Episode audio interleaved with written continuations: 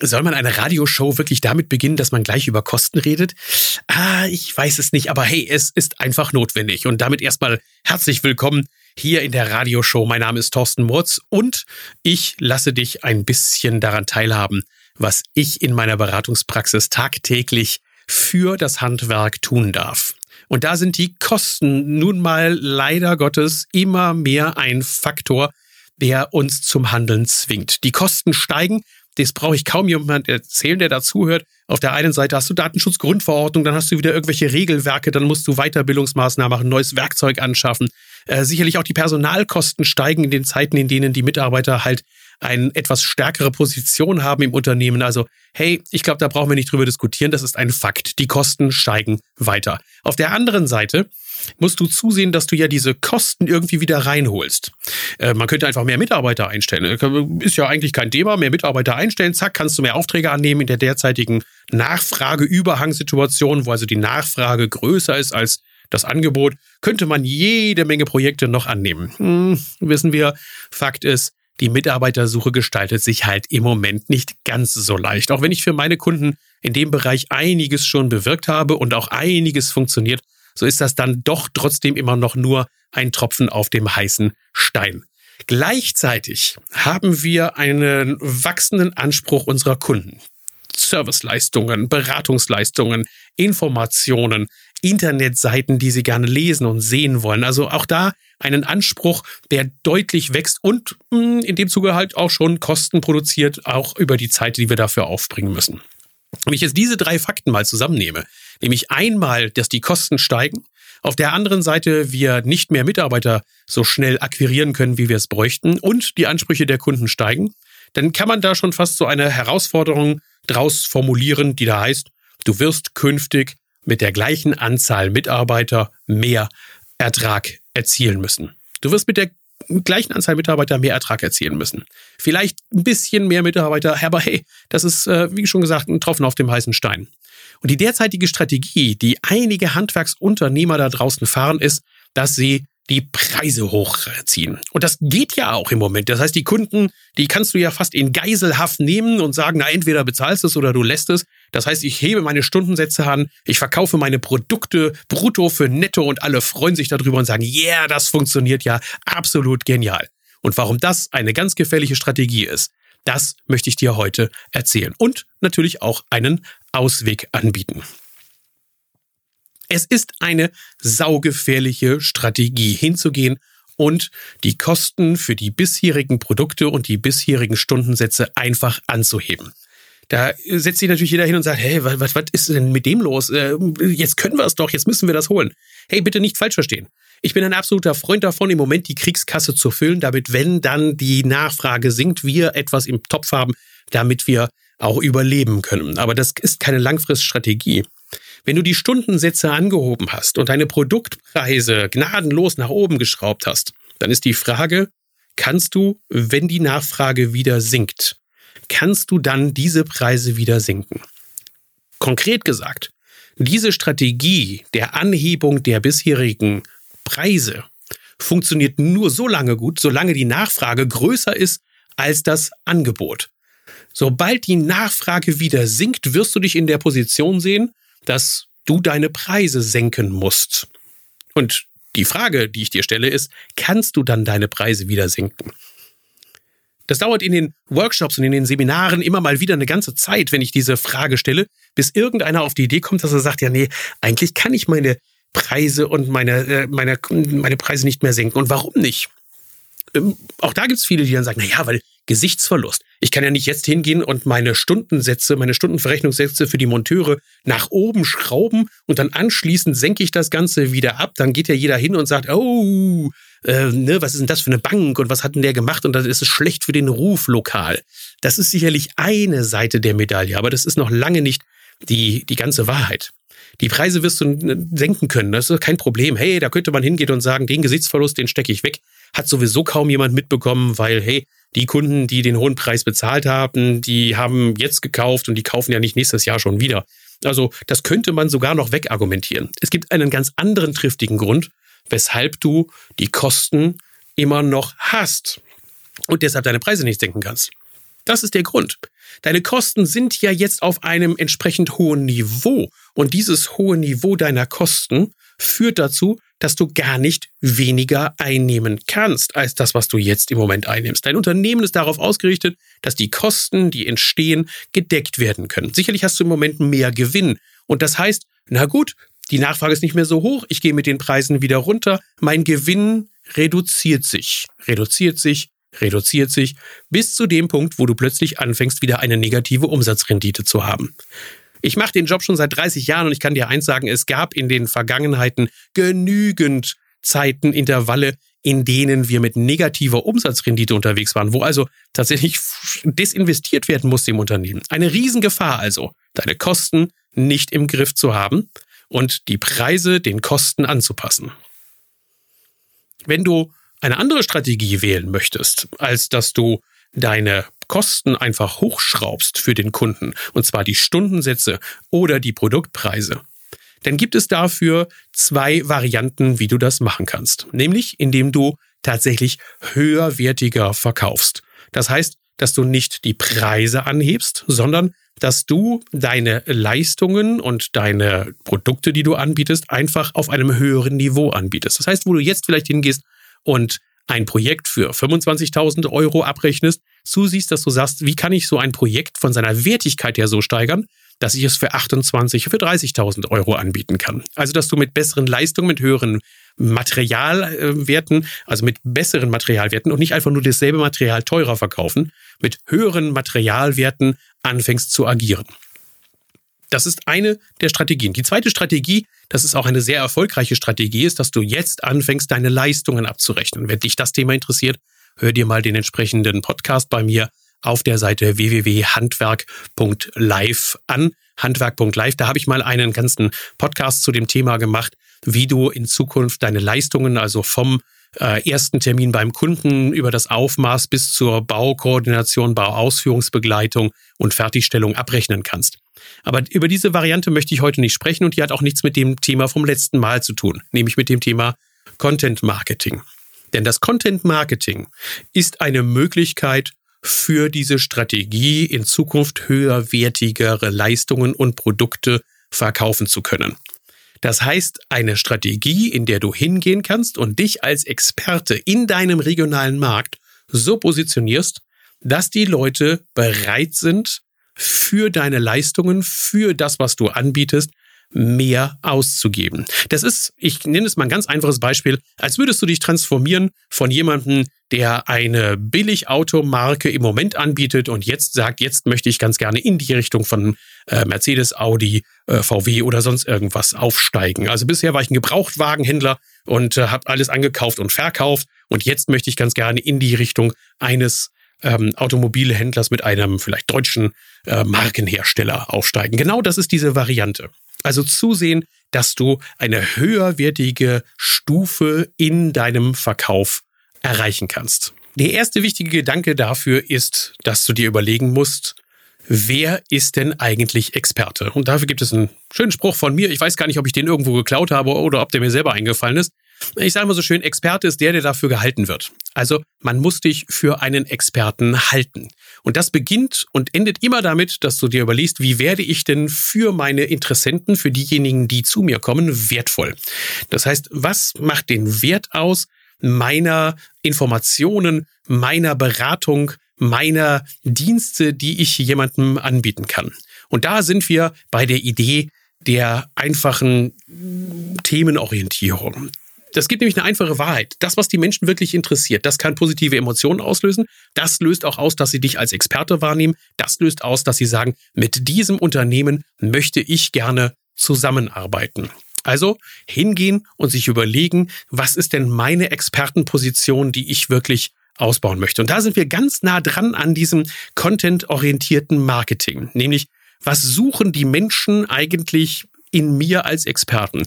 Was suchen die im Netz? Und den Tipp, den ich dir jetzt gebe, ist der Tipp, wie du komplett deine Internetseite einmal daraufhin überprüfen kannst, ob sie denn eigentlich für dein Zielpublikum spannend genug sind.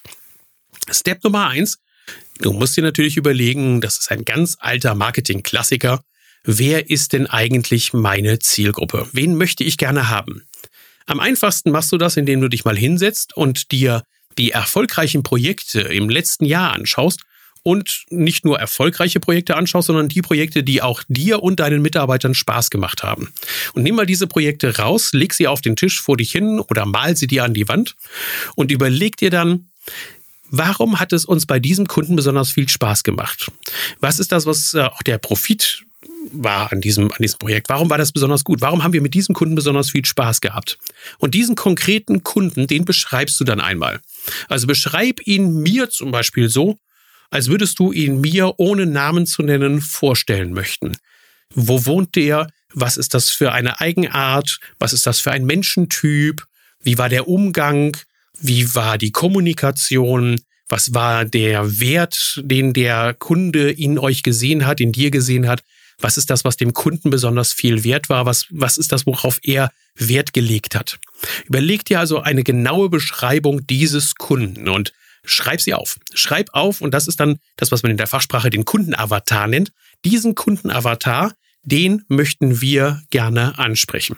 Du hast auf der einen Punkt also diesen Avatar definiert.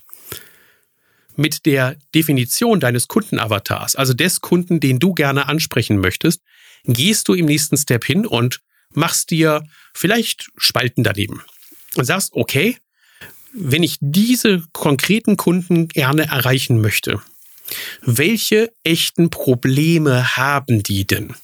Nehmen wir mal das Thema, ähm, du bist ein Bäderbauer. Das ist halt nun mal einer meiner stärksten Zielgruppen, mit denen ich unterwegs bin, neben den Elektrikern und den Malern und den Dachdeckern. Aber äh, ich nehme jetzt mal diese, diese, diese Zielgruppe heraus, dessen du baust ein Bad um. Und dann kann es sein, dass die Menschen ein konkretes Problem haben. Und du bist Bäderbauer.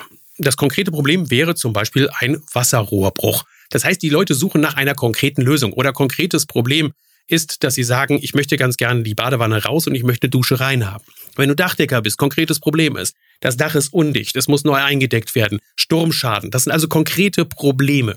Liste dir als erstes auf, was für konkrete Probleme treiben Menschen dazu, dass sie mit dir Kontakt aufnehmen. Step 1 also, welches konkrete Problem haben die Menschen?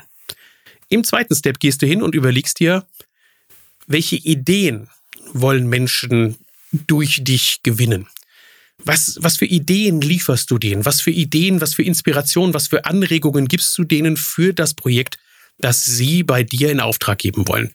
Was ist deine Ideengeberfunktion, die du hast? Also im Bereich Bad zum Beispiel, wie könnte denn eigentlich mein neues Bad aussehen? Wie könnte das gestaltet werden? Wie könnte das Bad in seiner Zukunft nutzbar gemacht werden? Also welche Ideen gibt es? Ähm, gehen wir auch wieder auf den Dachdecker, weil ich diese zwei jetzt einfach mal rausnehme. Beim Dachdecker wäre das, hey, wie kann ich denn mein, mein Dach ausbauen? Wie kann ich das Dach hinterher umnutzen? Wie kann ich das äh, konkret umbauen?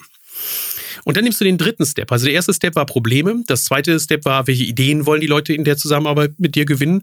Und das dritte sind die Produkte.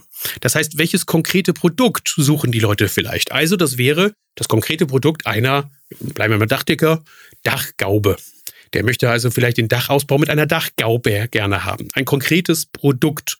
Vielleicht auch sogar ein Markenhersteller, bei dem er hingeht und sagt, ich suche genau nach diesem Markenhersteller. Ein konkretes Produkt könnte dann auch sein, dass du im Bäderbauerbereich dich hinstellst und sagst, ich liefere dir zum Beispiel ein spülrandloses WC, weil da hat er was von gehört und da sucht er mal und möchte jemanden finden, der ihm darüber was erzählen oder das auch verkaufen kann. Step 1 Problem, Step 2 welche Ideen wollen die Leute haben, Step 3 konkretes Produkt.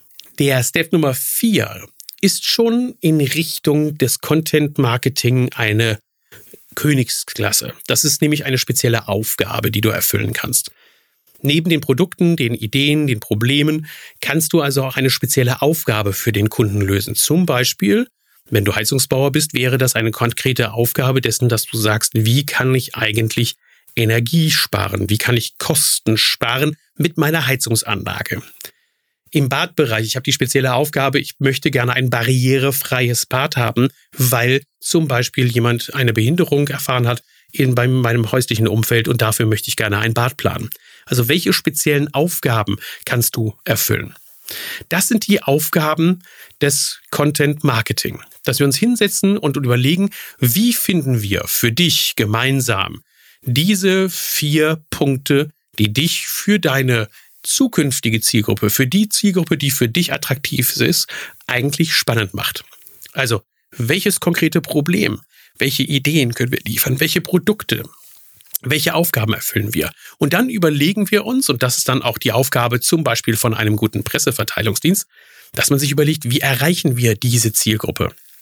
Wir haben die Themen, wir haben die Dinge, die wir erzählen wollen, und dann überlegen wir uns, wie erreichen wir die spannende Zielgruppe. Und das ist im übertragenen Sinne die Aufgabe einer solchen Agentur. Mein Job ist es häufig darin, daran zu arbeiten, dass wir die Themen finden, dass wir den Redaktionsplan erstellen, dass wir wissen, was wir erzählen wollen und wem wir es erzählen wollen. Und dann kommt eben die Agentur Zahner zum Beispiel zum Einsatz, die dann sich darum kümmert, dass die Reichweite auch generiert wird, dass wir öffentlich wirksam werden mit dem, was wir draußen erzählen wollen. Dieselbe Strategie funktioniert übrigens auch für die Mitarbeitergewinnung. Genau das gleiche machen wir bei der Mitarbeitergewinnung. Denk nochmal an diese vier Punkte, die wir gehabt haben. Also welches Problem, welche Ideen, welche konkreten Produkte, da müssen wir dann reden über den konkreten Job oder eine spezielle Herausforderung, eine Situation hat der eigentlich. Wenn du die Mitarbeitergewinnung auf diese Art und Weise betreiben möchtest, dann tust du genau das Gleiche. Du überlegst dir, welches konkrete Problem hat der oder die Mitarbeiterin, die ich gerne in meinem Unternehmen haben möchte. Thema Abwerben. Also zum Beispiel hat er das Problem, dass er in der alten Firma permanent Überstunden machen muss, dass er schlechte Organisation hat, dass die Werkzeuge einfach nicht passen, dass es ein Arbeitsumfeld ist, in dem es keinen Spaß mehr macht zu arbeiten, er nicht weiterkommt, er sich nicht entwickeln kann. Bei der Mitarbeitergewinnung gehen wir genauso vor wie bei der Interessentengewinnung. Wollen Sie vielleicht eine Idee haben, wie geht es mit meiner Karriere weiter? Wie kann ich mich weiterentwickeln? Was kann ich als, als ähm, Geselle, als Techniker, als Meister eigentlich noch aus meinem Leben machen? Was kann ich da machen? Diese Sinnfrage können wir beantworten und können das auch ausspielen. Wir haben in der dritten Variante diesen konkreten Job. Also, dass wir sagen, wir bieten dir konkret diesen oder jenen Job an, diese oder jene Arbeitsstelle, die können wir dir anbieten und die kannst du mit deinen Qualifikationen vielleicht ausfüllen.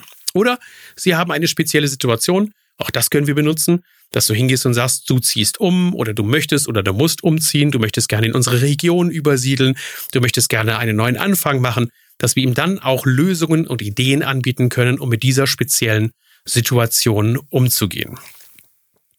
Bleibt nur noch die letzte Frage des Aufwandes. Wer soll das denn alles machen? Und genau das ist das Angebot, was wir euch machen können. Auf der einen Seite wirst du davon niemals befreit sein können, dass dich jemand mindestens mal einen halben Tag lang interviewt, um herauszufinden, welche Themen bei dir relevant sind, welche Zielgruppen bei dir relevant sind, wie wir diese Zielgruppen dann auch ansprechen können. Und danach ist der Aufwand eigentlich recht gering. Du delegierst das ganz einfach. Es kommt jemand auf dich zu und sagt, ey, wir haben doch gesagt, das Thema wollen wir jetzt bearbeiten. Hast du dafür mal ein Foto für mich? Und anhand des Fotos machen wir eine Story, eine Geschichte, ein Storytelling und erzählen die Geschichte dieses Fotos. Dafür brauchen wir nicht mehr als ein kurzes Interview. Das ist dann einmal im Monat eine Stunde und dann haben wir von dir den Input, den wir brauchen, um ihn für deine Internetseite aufzubereiten und auch für die Presse und für die Öffentlichkeitsarbeit zu verwenden. Mit dieser Stunde Aufwand gehen wir rein und erarbeiten für dich sämtliche Ideen, sämtliche Texte, sämtliche Dinge, die du brauchst, um dich langfristig in deinem Markt sichtbar zu machen. Also wenn du Spaß und wenn du Lust daran hast und wenn du sagst, ich möchte gerne das nächste Niveau erreichen, ich möchte heute gerne einen Grundstein dafür legen, dass ich in Zukunft weiterhin gute Geschäfte machen kann, dann melde dich einfach bei uns und wir sorgen dafür, dass du das ganze Know-how und die ganzen Ideen und auch die Erfahrungen von uns bekommst, mit der du dich in deinem regionalen Markt positionieren kannst. Melde dich gerne. Die Kontaktdaten findest du auf handwerk.live. Dort einfach auf das Kontaktformular gehen, www.handwerk.live und dann können wir zusammen starten.